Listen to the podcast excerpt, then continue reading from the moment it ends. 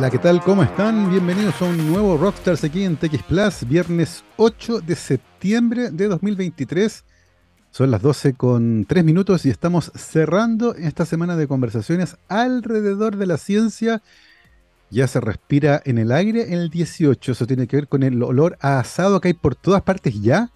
Eh, con el clima también está corriendo algo más de viento acá en la zona central de Chile, particularmente en Santiago. Estamos con un día bien postfrontal. Eh, llovió durante la mañana, hoy está fresco a esta hora, está nublado, pero ya no cae agua y se espera que vuelva a caer hacia el fin de semana, insisto, al menos aquí en la zona central del país. Se viene la semana del 18, semana de celebraciones, semana también de conmemoraciones. El lunes es 11 de septiembre, así que estamos también en modo reflexivo. Comenzamos ya nuestra conversación de hoy. Va a ser tremendamente interesante. Y para ese propósito ya nos acompaña nuestro invitado en la transmisión por streaming, es el doctor Gerardo Acosta, médico veterinario de la Universidad de Chile y magíster en ciencias biológicas, convención en ecología de la misma universidad. Además es doctor en epidemiología veterinaria de la University of Edinburgh del Reino Unido y actualmente es profesor titular y académico del Instituto de Medicina Preventiva Veterinaria de la Facultad de Ciencias Veterinarias de la Universidad Austral de Chile y director del proyecto EpiWild. Gerardo, ¿qué tal? ¿Cómo estás? Bienvenido a Rockstars. Hola Gabriel, muchas gracias por la invitación y, por toda la, presentación. A veces es muy raro escucharse a sí mismo cuando lo presenta. Tal cual, pero, pero es súper importante hacer eso en este programa porque justamente queremos compartir eh, con nuestros auditores, Gerardo, eh, tu trayectoria. Eh, y por eso nos gusta partir presentando a nuestros invitados con su recorrido Em, porque claro, eh, una cosa es mostrarlos dónde están ahora, pero otra es entender cómo comienza esta historia. Eh, y en el caso tuyo, tú comenzaste estudiando medicina veterinaria, que para muchas personas, cuando uno habla de la carrera, lo que aparece automáticamente es la clínica veterinaria. Eh, y probablemente las mascotas y tal vez, no sé, animales de producción en el campo. En el caso tuyo, Gerardo, ¿qué fue lo que te llevó a elegir esa carrera y cómo lentamente tu camino fue girando, por ejemplo, hacia la epidemiología? Eh, sí, mira, es, bien interesante porque gente como yo, y, es bien común que le pase a, bueno, a varios estudiantes, tengo hijos que están ya en, etapa que están tratando de pensar qué van a hacer, les pasa, y a mí me pasó también. Em, yo como que puedo haber estudiado entre medicina, eh, biología y veterinaria, no sabía lo que quería hacer. Y de hecho, durante mi transcurso en la carrera de veterinaria me pasó también. Y claro, después te vas dando cuenta que tus intereses son realmente científicos. Y en un área que en ese momento en Chile, y ahora ya está un poco más desarrollado, no existía. Y que era esta como el área One Health, que ahora se, es como un cliché que se denomina así, pero que por lo menos en nuestro país no existía. ¿ya? Eh, y, claro, después en el tiempo decidí veterinaria.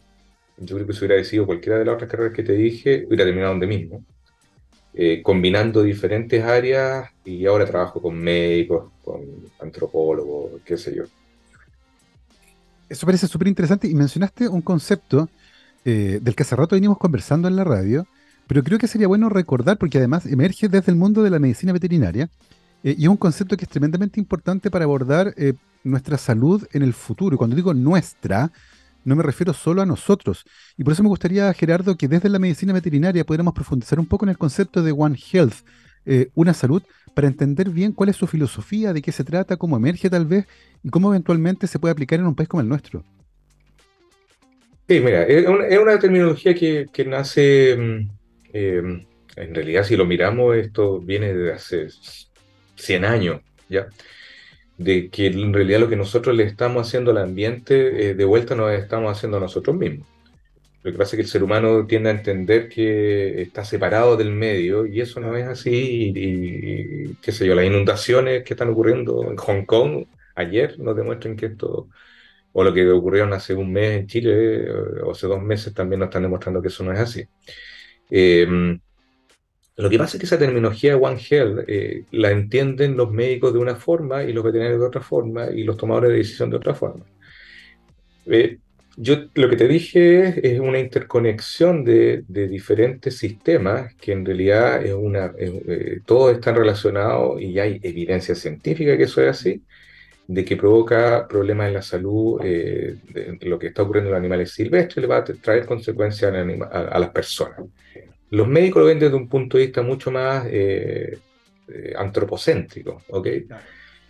Pero muchas veces entienden cómo, cómo trabajamos One Health, es que si yo trabajo con un veterinario, pero no, la, no una cosa mucho más compleja, que es con que a veces cuesta, cuestan años de, trabajo interdisciplinario llegar a tener un enfoque eh, que sea desde el punto de vista terminando en la clínica, por ejemplo, clínica de humano, pero que tenemos implicancias que son ecológicas y hay diferentes factores que van llevando hacia eso. Hay muy pocas investigaciones, cada vez más, pero no tantas, que llevan eh, a tratar de resolver la, los problemas, la problemática eh, por ejemplo, enfermedades zoonóticas, que son las que afectan a las personas, que vienen de, los animales, que tienen ese enfoque. ¿ya? Yo tengo el lujo, o sea, el privilegio de trabajar con un grupo de, médicos, de, eh, ¿cómo se llama? Eh, de pediatras, qué sé yo, que son especialistas en enfermedades, ¿cómo se llama? transmisibles, infecciosas, me acordaba la palabra, eh, y que trabajamos con ese enfoque, pero es súper difícil, es súper difícil porque el médico generalmente, humano y veterinario, están solamente mirando los casos que llegan ahí, pero no están sacando, levantando la mirada de qué, de dónde vienen esos casos. Y tengo la sensación de que para el futuro, y quedó muy claro en la última, en la última pandemia que hemos tenido, esa mirada que es más global, eh, que es más multidisciplinaria, como tú mencionabas también, ¿cierto? Por tu equipo de trabajo, ¿cierto? Quienes trabajan contigo en este proyecto vienen de distintas disciplinas. Eh, y eso, eh, teniendo en cuenta la complejidad de los problemas que estamos enfrentando hoy, ciertamente requiere esta mirada que también es más compleja, porque un problema complejo no se puede entender desde una mirada solamente. Y eso es parte de lo que One Health quiere incorporar, esta mirada mm, amplia, compleja, que trata de entender además a todo el planeta como un solo ente, ¿cierto? Y nosotros habitamos en él y lo que le hacemos al planeta ciertamente nos afecta a nosotros.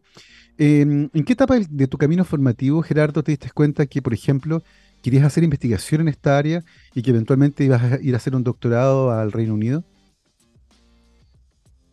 Em, son oportunidades que van ocurriendo. Eh, no sé, estudiantes o cualquiera que esté escuchando este programa o los mismos que yo voy formando, eh, tú no te das cuenta. Hay muy poca gente, y yo no era uno de esos, que yo, yo te diría, yo quiero, voy a terminar haciendo un doctorado. En realidad me di cuenta que tenía que hacer un doctorado porque tenía muchas preguntas y muchos eh, intereses que topaban por no tener el doctorado. No, yo quería ser un magíster, conservar la fauna silvestre. Ese era mi, eh, mi, foco cuando yo estaba estudiando en pregrado. De hecho, me, empecé a, trabajar en proyectos de investigación, qué sé yo terminé trabajando en un, organismo público, eh, pero yo mismo tocaba techo, no porque estaba en, alguna institución o algún lugar donde me lo, me lo impidieran, sino que era el techo mío, que yo tenía otros intereses que no me había dado cuenta. Entonces se me fueron abriendo puertas y me moví del mundo de la veterinaria al mundo de la ecología, como que cerré la puerta veterinaria, me dediqué a hacer aspectos de ecólogo, que los veterinarios no somos ecólogos, somos veterinarios. Para eso los biólogos a veces tienen, hay excepciones obviamente a todas las reglas. Eh, y después me di cuenta es que en realidad habían dos mundos que yo en realidad me posicioné al medio. Y eso ya fue más, cuando me fui a hacer el doctorado fue consciente eh, me fui a hacer un doctorado en epidemiología, pero principalmente focalizado en, especies silvestres con interés zoonótico, pero eso ya fue bien avanzado dentro de lo que yo ya había visto y que obviamente había una necesidad en ese momento que no había nadie que lo estuviera haciendo. En Chile por lo menos. Claro. Eh, oye, y, y, la Universidad de, eh, de, Edimburgo, ¿por qué en particular te fuiste para allá? ¿Era un programa en especial? ¿Alguien en particular te llamó la atención? ¿Surgió la oportunidad de irse? ¿Cómo fue ese proceso en el cual uno decide finalmente dónde va a ir a hacer el doctorado? Hay diferentes formas, em, pero en la academia lo que no es muy recomendable, recomendable en realidad es postular por el diario, es postular y que esperar que alguien eh, se van abriendo puertas antes. Y en realidad ahí tuve la, suerte de conocer investigadores y, tenía antecedentes. Eh, las recomendaciones valen. Y lo, en realidad lo que uno va haciendo, en realidad em, eh, te, va, te va avalando a ti mismo en el transcurso de los años. y, fui conociendo gente, por ejemplo, del Instituto de Zoología de la Sociedad Zoológica de Londres, que me posicionaron en Edimburgo, me dieron a elegir si quería irme a, hacer un doctorado en Cambridge, en, genética, y otro en epidemiología, y ahí obviamente yo tomé la decisión de, en realidad, eh, me gusta esta área. Y claramente la Universidad de Edimburgo en, una, en el área de, eh, de epidemiología está posicionada dentro de las tres mejores a nivel mundial eh, eh, y por lo tanto fue una muy, muy buena elección. Oye, Gerardo, desde el punto... No, perdón. desde el punto de vista de la experiencia de vida, Edimburgo es una ciudad eh, con una tradición histórica gigantesca, está en el norte de la isla del, Reino Unido, ¿cierto? Ahí en, de, la isla grande, cerca de Escocia. ¿Cómo, fue la experiencia de vida de estar ahí en, Edimburgo? O sea, te cambia todo. Eh, eh, es bien interesante porque, eh, obviamente, los que está fuera del país echáis de menos todo, hasta las marraquetas, si esa cuestión es, verdad, o sea. Pero. Mm, y, es un país muy gris, eh, porque está la latitud que tú tienes ahí es Punta Arena, ¿ok?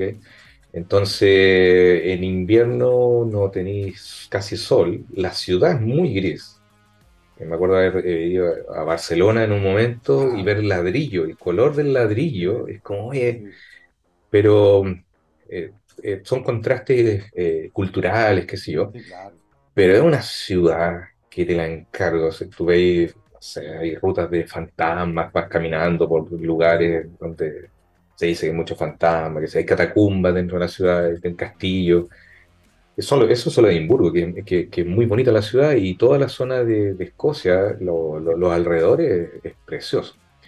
Pero el, cambio de vida eh, es, bien relevante y, es bien importante y, tú te aprendes a, cambiar tu, quizás tu, eh, tu punto de, equilibrio, te, te, lleva a forzar a, conocer diferentes culturas. Es una, es una experiencia que en realidad eh, eh, es bien importante todo para los que se dedican a la academia aún más, porque te, ayuda a, salir de esa burbuja que el chileno en realidad ha cambiado bastante a, lo que uno se crió, pero, pero vivimos en una isla. Entonces eso ha cambiado, te ayuda a ampliar la mirada y a salir de esta burbuja mental que uno tiene. Absolutamente. Es bien, fascinante. Eh, desde el punto de vista científico, es bien interesante tu camino, eh, tú nos contabas que habías partido eh, con interés por varias áreas, eh, desde la medicina humana, la veterinaria, la biología, que te quedaste en veterinaria, pero después le diste un enfoque más ecológico, lo que te permitió posicionarte en un, lugar bien particular, y a partir de ahí, y con tu interés por la conservación de nuestras especies, empezar a preguntarse por nuestras relaciones y cómo eventualmente patógenos eh, o, microorganismos que están presentes en eh, animales eh, silvestres podrían eventualmente interactuar también con seres humanos. Lo que te lleva a hacer un, también ahí el doctorado en epidemiología veterinaria en Edimburgo. ¿Qué preguntas científicas aparecieron en tu camino durante ese proceso? Lo que pasa es que em, había, habían varias preguntas y una de las preguntas, imagínate, estamos hablando, yo hice el doctorado en 2005, entré al doctorado. Y una de las preguntas, recién con este proyecto que es, que es que es un proyecto anillo, la vamos a poder responder. Porque se me ocurrió, eh, y con un enfoque con carnívoro, que, que, después hice mi tesis con carnívoros silvestres y terminé trabajando en perros. Así, porque me metí a perros, yo quería trabajar en zorros, qué sé yo. Eh, entonces aparecen un montón de preguntas en la cabeza y que tú estás recién partiendo en la academia y la pregunta puede ser súper buena, pero el enfoque no, no tenéis la madurez para, hacer, para solucionarlo. Eh, y es un tema de escala, y ahora terminamos evaluando el efecto de la fragmentación y destrucción de los hábitats, pero con un modelo de ratón y murciélagos que son mucho más chicos, más fáciles de capturar. Eh, entonces, finalmente terminé haciendo mi estudio con eh, carnívoros silvestres y el, y el rol del perro en realidad. El perro que en, Chile estamos llenos de perros. Del 2005 hasta ahora no ha cambiado mucho, se ha empeorado incluso. Han habido atisbos de mejora en la tenencia de las mascotas, pero hubo un brote de, de, carnívoros silvestres zorro en el parque eh, Fray Jorge, en el norte, con sintomatología nerviosa, y de ahí, eso, eso, fue el año 2003, yo me intereso con eso, llego al Reino Unido y como que propongo hacer una investigación para ver cuál había sido el reservorio de eso. Y yo hablo del distemper, distemper en los perros y todo, y tuve que convencer a mis patrocinantes de que en Chile teníamos distemper. Y yo me crié lleno de distemper en, la zona de acá, pero no había ninguna publicación de Chile que había distemper en los perros. Entonces, eh, y eso en realidad fue una bonita experiencia con gente de primer nivel a, nivel mundial, que son los líderes, que eran los líderes y todavía, todavía siguen siendo en esta temática. Y en realidad obviamente encontramos que quién eran los responsables eh, principales, los perros, ya que transmiten patógenos.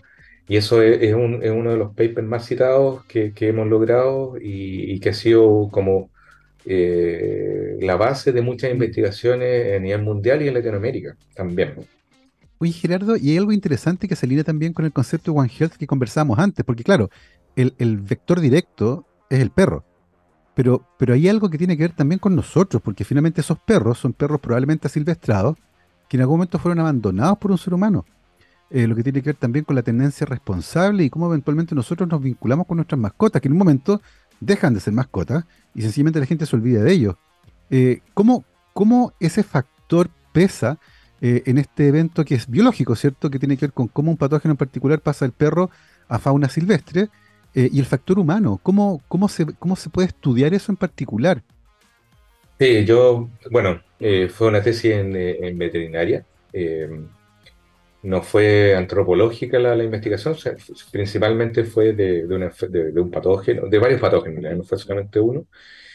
Eh, pero se abrieron un montón de puertas porque además después estudiamos otro que es un parásito que se transmite desde el perro a las personas, que se llama Echinococcus granulosus, que la gente de zonas rurales lo conoce y que provoca quiste eh, en diferentes órganos y después provoca, hay que operar a las personas, qué sé yo. Y ahí seguimos una línea de investigación durante varios años, haciendo un montón de proyectos. Y bueno, yo también fui eh, años atrás presidente de una asociación de veterinarios de fauna silvestre en Chile. Me tocó ir al Senado también con algunos colegas cuando se estaba discutiendo la ley de tenencia responsable.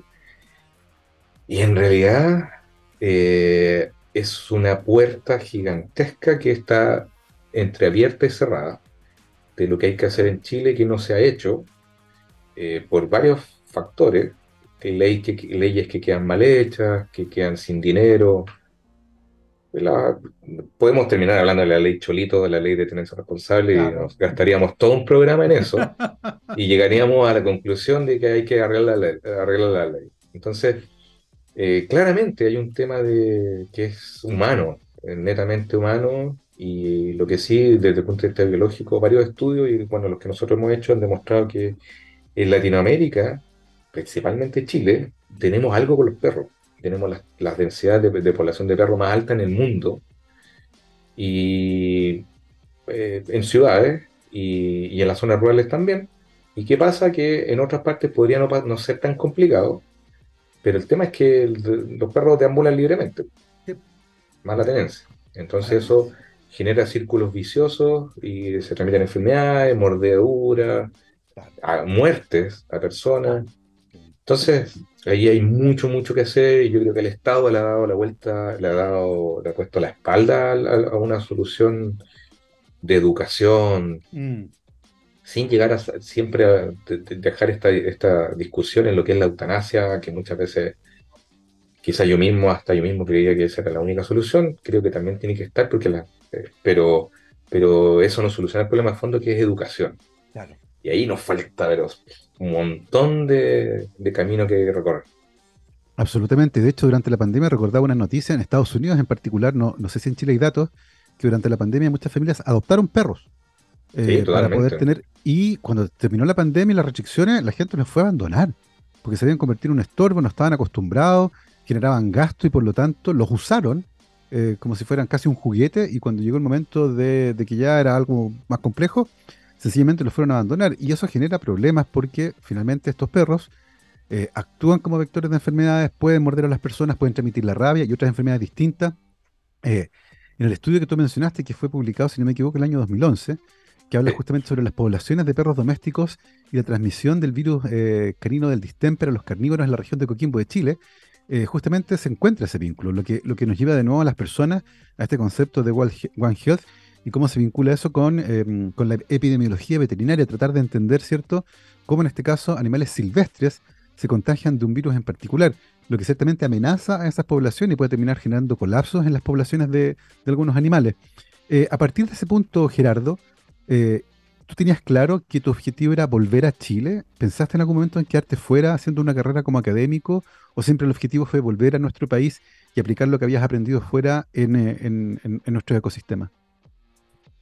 no, de, verdad, o sea, tengo colegas, amigos que, en realidad se han quedado fuera y no, no han vuelto, pero en mi caso siempre fue volver siempre era el interés de aplicar y ayudar y qué sé yo. Y eh, hay intereses personales, lo que quieras, pero por lo menos en mi experiencia eh, eh, era un campo en realidad tan fértil, porque mm. había todo para hacer, que no me arrepiento de nada. O sea, en realidad he tenido la suerte de, de por lo menos ya cuando uno mira para atrás, de ir abriendo puertas a otros que vienen atrás y que se le facilite un poco lo que a uno le costó crear, en realidad, muchas cosas. Entonces, eh, con esa mirada me quedé un poco pegado a lo que tú estabas hablando del paper ese, de la investigación, que era mm. principalmente focalizado en lo que le pasa a un animal silvestre. Claro. Y que tú lo puedes dar vuelta. Y nosotros hemos trabajado hacia el otro lado, desde los animales silvestres hacia las personas, y un poco el, tema de, del SARS-CoV-2, entonces, esto tiene varias relaciones, o de un animal de producción, cómo el, animal de producción se afecta por patógenos que son, transmitidos del animal silvestre hacia este animal de producción. Entonces, hay varias aristas que tú, eh, y de ahí uno como, yo, por ejemplo, no soy el mejor ecólogo que, existe, no soy el mejor epidemiólogo, de verdad, pero sí, claro, me siento súper cómodo porque puedo integrar varios mundos fácilmente y, unir a, varias, a varios colegas que pueden estar trabajando y, responder preguntas que son vitales y brutales en este momento. Eh, y, en ese sentido, Gerardo, y con todas esas inquietudes en tu cabeza, cuando vuelves a Chile, eh, ¿dónde están las preguntas que tú tienes? ¿Cómo, ¿Cómo, ese interés científico, cierto, decanta en ciertas preguntas que pueden tener que ver con la fauna silvestre, con algunos vectores vinculados con los seres humanos, con, tú hablaste también de la fragmentación del ecosistema. Cuando tú vuelves desde Edimburgo a Chile, ¿Cuáles son las preguntas que traes en tu cabeza? Lo que pasa es que, em, a ver, yo trabajé en la CONAF, en, un proyecto de conservación de Huemuy, después de haber terminado de, eh, ser veterinario y estar en el proceso de terminar el magíster este, de, ecología. Y ahí tú te ves en el terreno y vas viendo yo ya que estamos hablando de mí, ya no importa, ya, estamos en esto. Eh, soy un gran observador. Y eso te ayuda, y eh, los ecólogos antiguos eran muy eran naturalistas, muy buenos observadores de los procesos naturales, lo que está ocurriendo.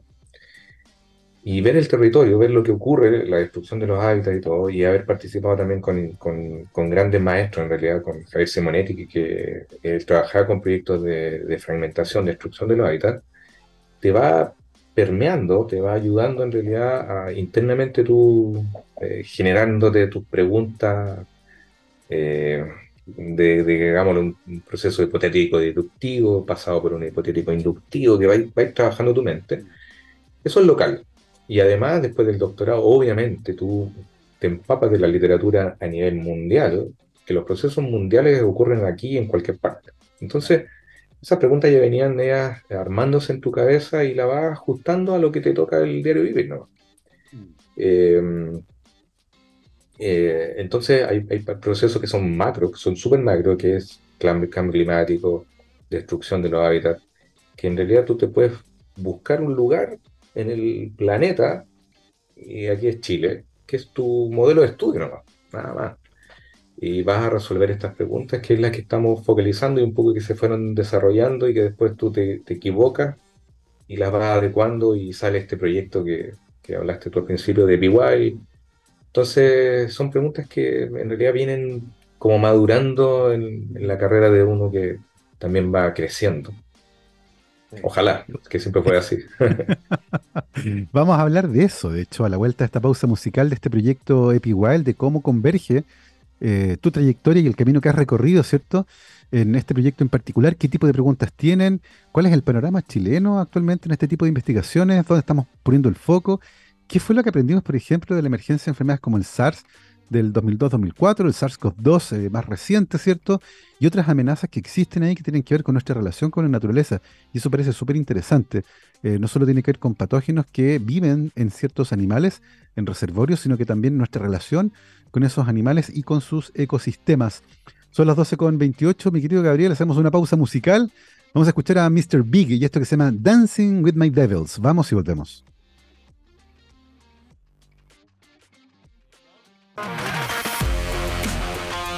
12 con 32, estamos de vuelta aquí en Rockstars de TX Plus, viernes 8 de septiembre de 2023.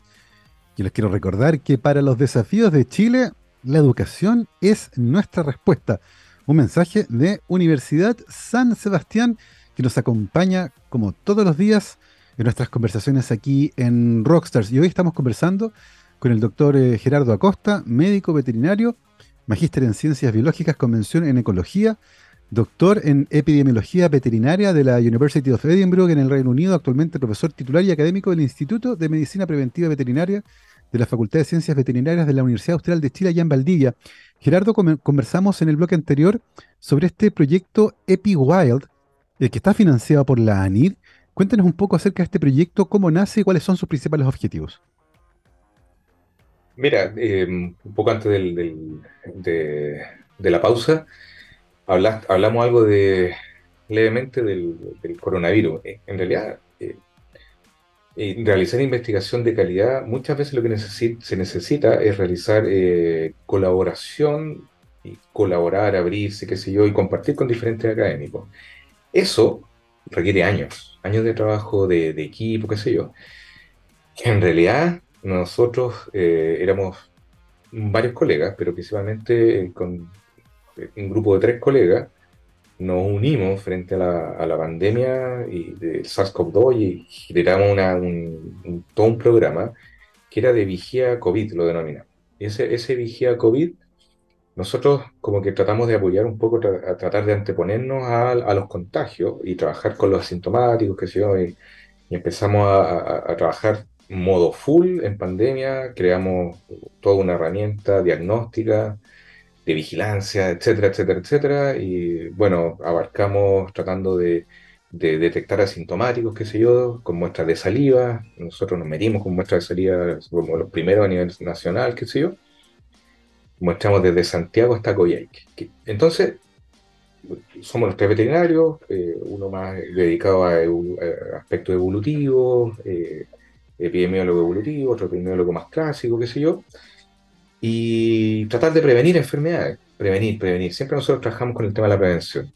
Y después veníamos hace muchos años tratando de, pensar un poco una idea y justo venía este proyecto Anillo, que era son anillos de, que, financia ANIR, y empezamos a unir ideas y ahí salió esto que yo te comenté que yo venía hace muchos años trabajando, yo había trabajado con fragmentación, destrucción de los hábitats y cómo los ambientes alteran la dinámica hospedero-patógeno, cómo se facilita la transmisión de patógenos hacia el, hacia el ser humano o entre animales, qué sé yo. Y ya entre, entre este grupo más, ampliamos este grupo hacia otros eh, investigadores, tratar de, ver patrones eh, que pudieran estar ocurriendo a una escala macro de la región de los ríos y los lagos, ya que nosotros estamos acá en esta zona sur, y además, porque esta, zonas están súper destruidas por la, el efecto antrópico. Y, y, nos medimos con murciélagos y roedores que son, se reproducen fácilmente, puedes encontrarlo en todos los lugares. Yo antes trabajaba con carnívoros. Con carnívoros tendría que ser una escala de todo el país, es muy difícil no dar el dinero para hacerlo y por eso nos focalizamos en esta área. Y en murciélagos y en ratones, ¿por qué? Porque son los grandes reservorios de enfermedades zoonóticas en el mundo todas las pandemias y epidemias que, o grandes patógenos emergentes van, vienen y van a venir de ahí. Y así SARS-CoV-2 de ahí viene, entonces queremos, eh, eh, así nace esta iniciativa. Y finalmente convencimos a, a, los, a los que hacen la, los que evalúan los proyectos y nos ganamos el, fondo este que estamos ahora tratando de, de, hacer lo que dijimos que íbamos a hacer. y, eso, Gerardo, eso quiero ir. ¿Qué fue lo que dijeron que iban a hacer? ¿Cuál es el compromiso que tienen ustedes como proyecto? Eh, entendiendo cierto la dinámica que explicaste recién, que tiene que ver con murciélagos, con ratones, enfocar en una zona en particular. Eh, ¿Qué preguntas tienen, por ejemplo? Queremos ver si es que hay eh, lugares, por ejemplo, que hay más destrucción de los bosques nativos. Lo, localizamos en bosque nativo porque la, fragmentación de la vida depende de que sea el hábitat. Bosque nativo y eh, si es que lugares que hay mayor destrucción de bosque nativo en comparación con aquellos lugares más no intervenidos, con menos intervención, perdón, si eh, vamos nosotros a capturar ratones y murciélagos, si estos muestreando, por ejemplo, virus, bacterias en hisopados donde están circulando en, esto, en estos animales o de otros patógenos que son ectoparásitos que transmiten, por ejemplo, tifos matorrales que ya nosotros trabajamos también, o riqueza que se, transmiten a las personas. Si es que hay mayor riesgo, eh, pudiera haber algunos hotspots, como agrupamientos de murciélagos, ratones, qué sé yo, con estos patógenos que son más zoonóticos, más emergentes, en ambientes degradados. ¿Y por qué? Porque pasan un montón de factores y lamentablemente muchas de estas enfermedades emergentes a veces ocurren en algunas especies que están metidas en el bosque escondido, se destruyen estos bosques o hábitats, mm. se simplifican las cadenas ecológicas, las estructuras ecológicas y emergen los patógenos de aquellos reservorios que son más simples y los tienen más abundantes. Esos son fenómenos que han ocurrido, eh, que se están demostrando que ocurren en varias partes del mundo. Y nosotros queremos ver si pueden haber esos fenómenos. Y o, además, porque también al destruir los ambientes, tenéis más acceso a esos lugares que antes estaban escondidos, por así decirlo. Entonces vamos a generar mapas de riesgo, vamos a generar eh, estudios eh, filogenéticos, además vamos a determinar si algunas poblaciones de, cuáles son los factores, por ejemplo, si, no sé, la destrucción del hábitat de ambientes más, más complejos, por ejemplo, con mayor cantidad de casas, lecherías, qué sé yo, eh, hay, mayor riesgo de patógenos en esos lugares. Y también algo que incluimos hace poco es resistencia a antibióticos. Si aquellos animales, eh, ratones y murciélagos que están conviviendo, cohabitando con eh, lechería o, no sé, personas que se tratan con antibióticos, qué sé yo, en ciertos lugares, nosotros esperamos que los ambientes más alterados vamos a encontrar esos, esos, eh, esos proxies en realidad de las futuras pandemias que van a venir, que son la resistencia a antibióticos. Absolutamente. E, es un trabajo que metodológicamente es bien complejo, tú lo, tú mencionaste, ir a hacer hisopados de animales, eh, que están en ciertos ecosistemas, fragmentados o no, para tratar de determinar qué tipo de virus y bacterias están trayendo. Eh, ¿En qué etapa del proyecto se encuentran actualmente, Gerardo? Tú hablaste tal vez hacer mapas de riesgo, tener eh, georreferenciados los lugares. ¿En qué etapa se encuentran actualmente? En este momento, mira, hace poquito hicimos una... Mm, porque es más que ir a muestrear, estamos haciendo una red de colaboración con otros investigadores. Nosotros, nosotros no somos solo nosotros, que el core está acá en la Universidad Austral, en Valdivia, sino que hay investigadores de la Católica, de la Universidad de Chile, de la Universidad de Concepción, la Universidad del Maule, la Universidad del Desarrollo, chuta, que alguien más que se me queda, y de otras, Glasgow, Liverpool, qué sé yo, y vamos a tomar diferentes muestras que van a ir a, otros investigadores que van a trabajar con, su, con sus estudios que ellos realizan en diferentes especies. Eso hicimos un taller eh, y un simposio que lo organizamos ahora recién en agosto, y ahora lo que estamos haciendo, estamos contratando postdoctorantes, eh, doctorantes también para todas las análisis que van, a, que van a ocurrir ahora luego. Y ahora estamos vueltos locos eh, porque en octubre, de octubre a diciembre, es el terreno que tenemos que hacer una operación rastrillo muy acotada, porque es la temporada que empiezan a aparecer los murciélagos. Eh, y vamos a mostrar con cuatro equipos, cada equipo con tres personas, 100 puntos, que es toda la región de los ríos y toda la región de los lagos, excepto una zona de Palena que como que en realidad está muy lejos para llegar. Entonces, ahora en esta época estamos en, preparando todo el terreno del muestreo, eh, estandarizando los protocolos eh, y, ya el próximo año con todas esas muestras vamos a toda la parte de análisis de los datos que vamos a ir recogiendo. Y también estamos haciendo análisis satelitales, qué sé yo. Una campaña bien compleja, además con un equipo que está repartido por varias universidades que todas colaboran en este proyecto. Eh, mencionaste, Gerardo, antes algo súper interesante, lo que tiene que ver con la fragmentación del paisaje. Y una de las consecuencias indirectas de la pandemia es que muchas personas decidieron migrar de las Mm. ciudades a zonas menos habitadas, menos densas, lo que generó un boom de parcelaciones. Es una polémica gigantesca en muchos niveles, pero uno de los problemas más grandes que tenemos con eso es justamente que se produce la fragmentación del paisaje y muchas de estas parcelas, eh, que si bien tienen por su origen y por su legislación un destino que es eminentemente agrícola, se convierten finalmente en casas con patios grandes. Eh, se limpian grandes zonas de terreno, se ponen cercos eh, y por lo tanto el, paisaje termina fragmentado con consecuencias súper importantes. ¿Cómo, cómo ven ustedes como grupo de investigación, cierto, ese impacto tal vez inesperado de la pandemia, eh, en particular en zonas como Puerto Varas, por ejemplo, donde las parcelaciones han tenido un boom gigantesco? ¿cómo, cómo se analiza desde el punto de vista de One Health, por ejemplo, ese tipo de situaciones? Es un tema súper... eh, es complicado. eh, mira, eh, voy a tratar de aterrizarlo un poquito para Sí, ejemplificarlo con el tema que yo más experiencia tengo, que es con perros, gatos. Sí, Eh, eh, la transmisión de patógenos, en ese caso, desde los animales domésticos, los animales silvestres, que voy a ir hacia ese lado, Mm, eh, se va a hacer súper relevante. ¿Por qué? Porque, si, y si, peor aún, si es que no están bien tratados, o la depredación, lo que ha ocurrido, por ejemplo, en Australia, en Estados Unidos, los grandes depredadores de fauna silvestre en ambientes así son los gatos. Y en el caso de los, animales domésticos, son los perros que atacan ganado y todo. Entonces, es un tema que no es menor si es que no hay además una planificación territorial adecuada. Lamentablemente, la legislación en Chile permite eso. Sé que ahora está en el Senado, no sé, me pierdo, no sé si en el Senado o en la Cámara de Diputados, donde se está tratando de, eh, de, de- de cortar eso, eh, de ver una, una definición que sea un poquito que la parcelación no sea de media hectárea, sino al menos de dos hectáreas, que mejoraría un poquito el, o, lo haría más real en realidad, porque esto viene ocurriendo hace bastante tiempo, ¿ah? Si esto no es de ahora, esto viene de, de siempre.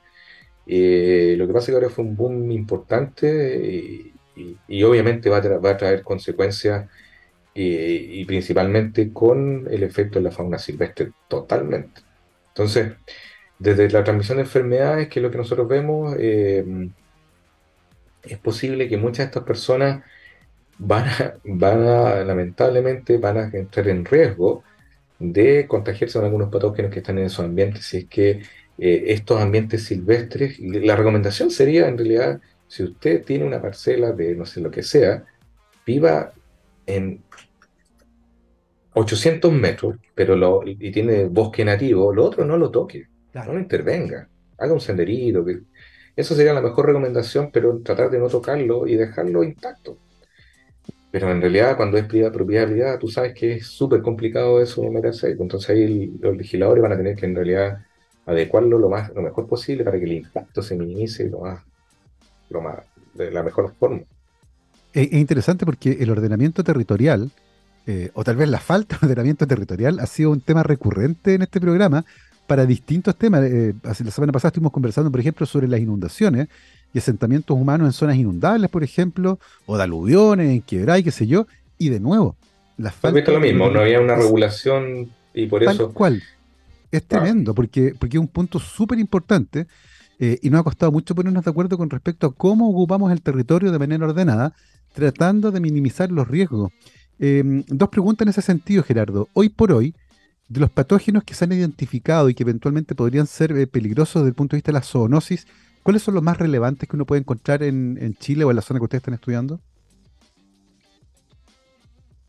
eh, mira, eh, hay uno que, que, bueno, que nosotros venimos trabajando que es tífulos matorrales, que es un, es transmitido por un ácaro eh, y que las personas se contagian al entrar en contacto con vegetación.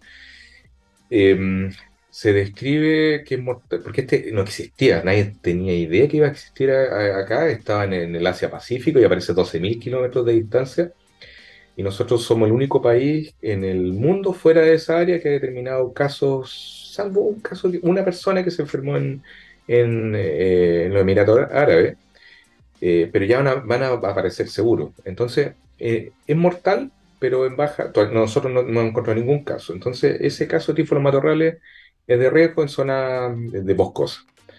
El ANTA, obviamente, tenemos casos de viruanta todos los años y van a seguir ocurriendo más. Y si se degradan los ambientes, como lo estamos hablando, que se te vas a meter a los bosques, viruanta.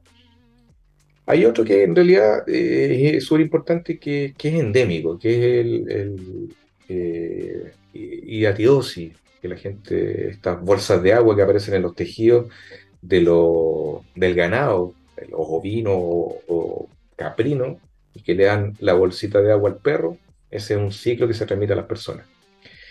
Eh, rabia, es posible que encontremos casos de virus rabia, de, la rabia. Por suerte, el ciclo perro-persona se cortó en Chile hace bastantes años, pero hay por ahí eventos que podrían ocurrir.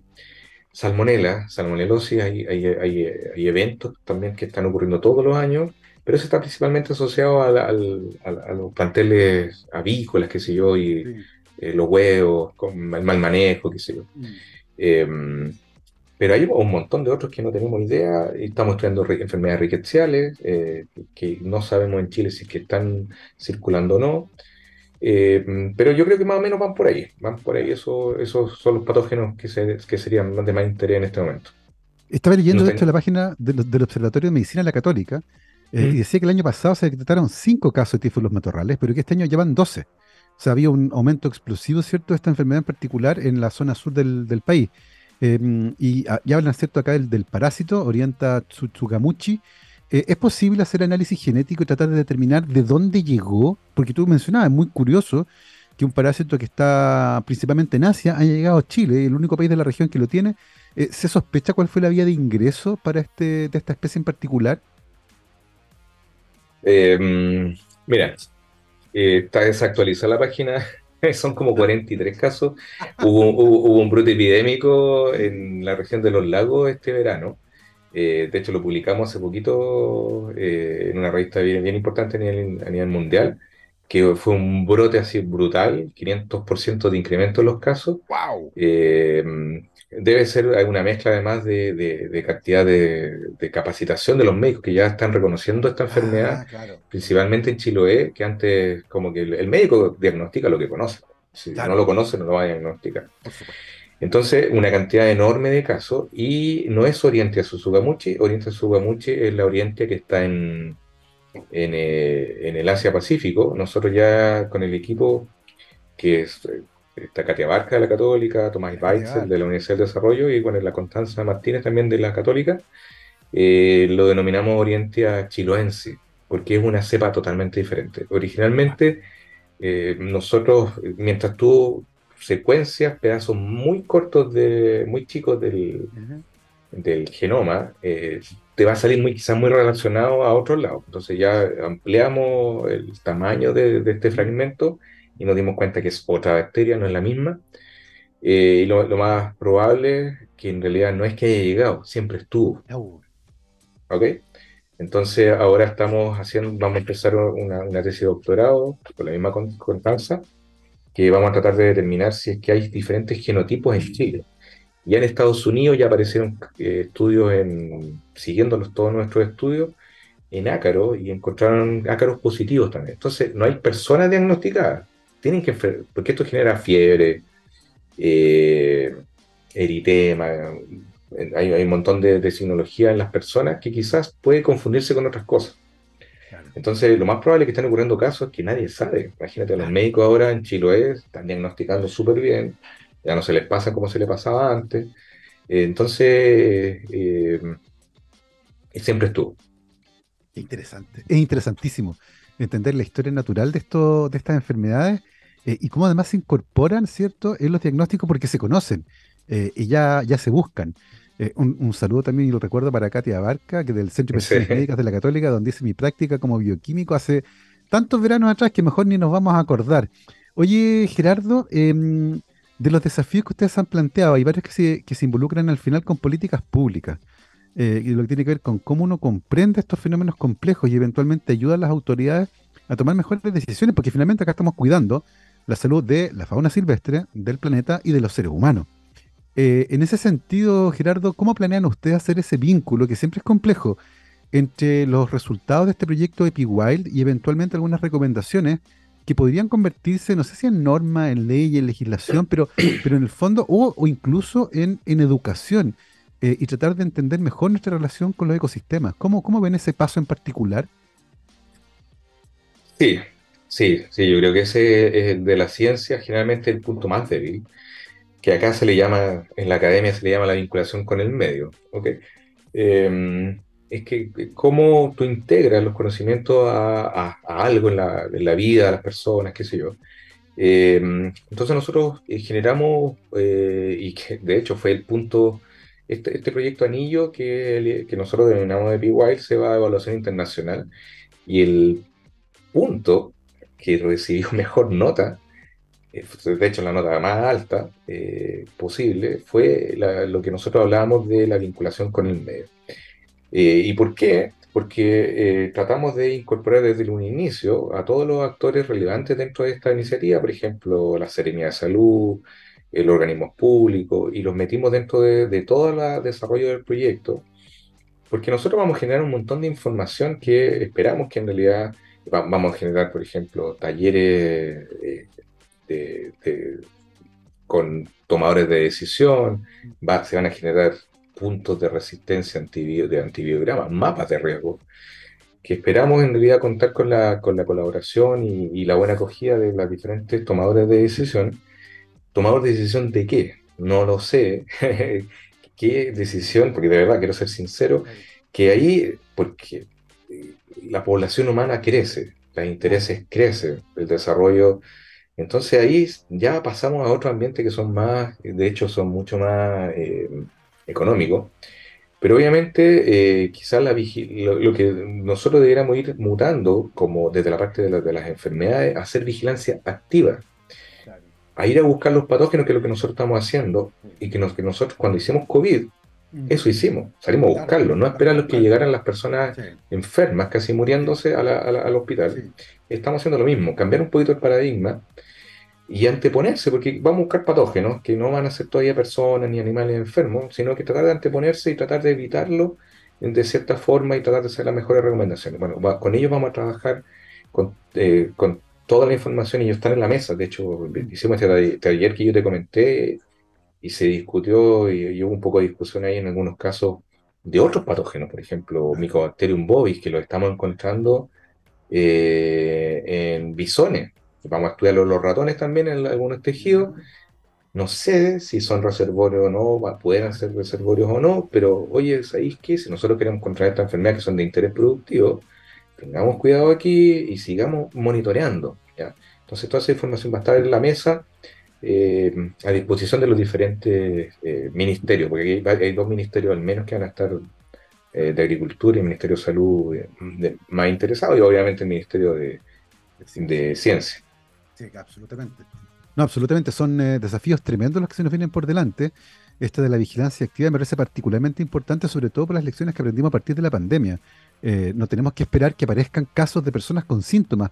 Hay que ir a buscar activamente dónde eventualmente están esos patógenos para tomar las medidas adecuadas y ciertamente la conservación de la naturaleza, dejar de fragmentar los ecosistemas son también parte fundamental de esta cadena de acciones que podemos emprender para mm, tratar de evitar que esos patógenos eventualmente lleguen a los seres humanos, produzcan enfermedades y también puedan eh, de alguna manera em, arrasar con poblaciones silvestres de animales, como vimos lo que ocurrió ahora con el, el H5N1 y poblaciones de aves marinas silvestres, pingüinos en la Antártica, que fue realmente impresionante lo que ha ocurrido.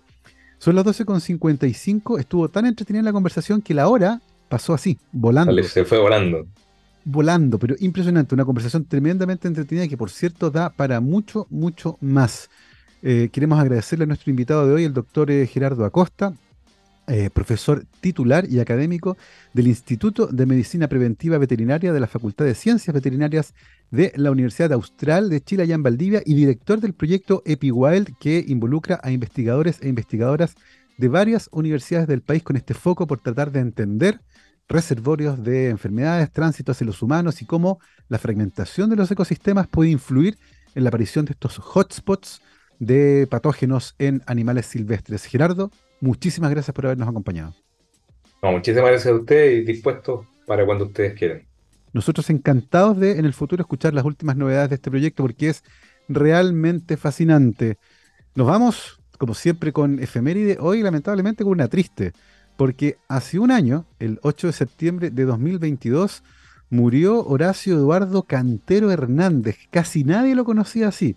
Lo conocían como Marciano, Marciano Cantero, que nació, nació y tuvo su mm, parte importante de su carrera, la desarrolló en Mendoza, Argentina, pero ahí saltaron a Buenos Aires y luego hacia toda Latinoamérica con su banda, Los Enanitos Verdes, y hace un año atrás murió lamentablemente Marciano Cantero, así que yo los dejo con una canción de Los Enanitos Verdes, pero en homenaje a esta banda y al recuerdo de Marciano, vamos a escuchar durante una hora hoy canciones de los Enanitos Verdes, así que saquen su catálogo de canciones ochenteras. Nos vamos con el extraño de pelo largo, que claramente no soy yo ni tampoco Gabriel Cedrés. Que estén muy bien, cuídense. Buen fin de semana. Chao, chao.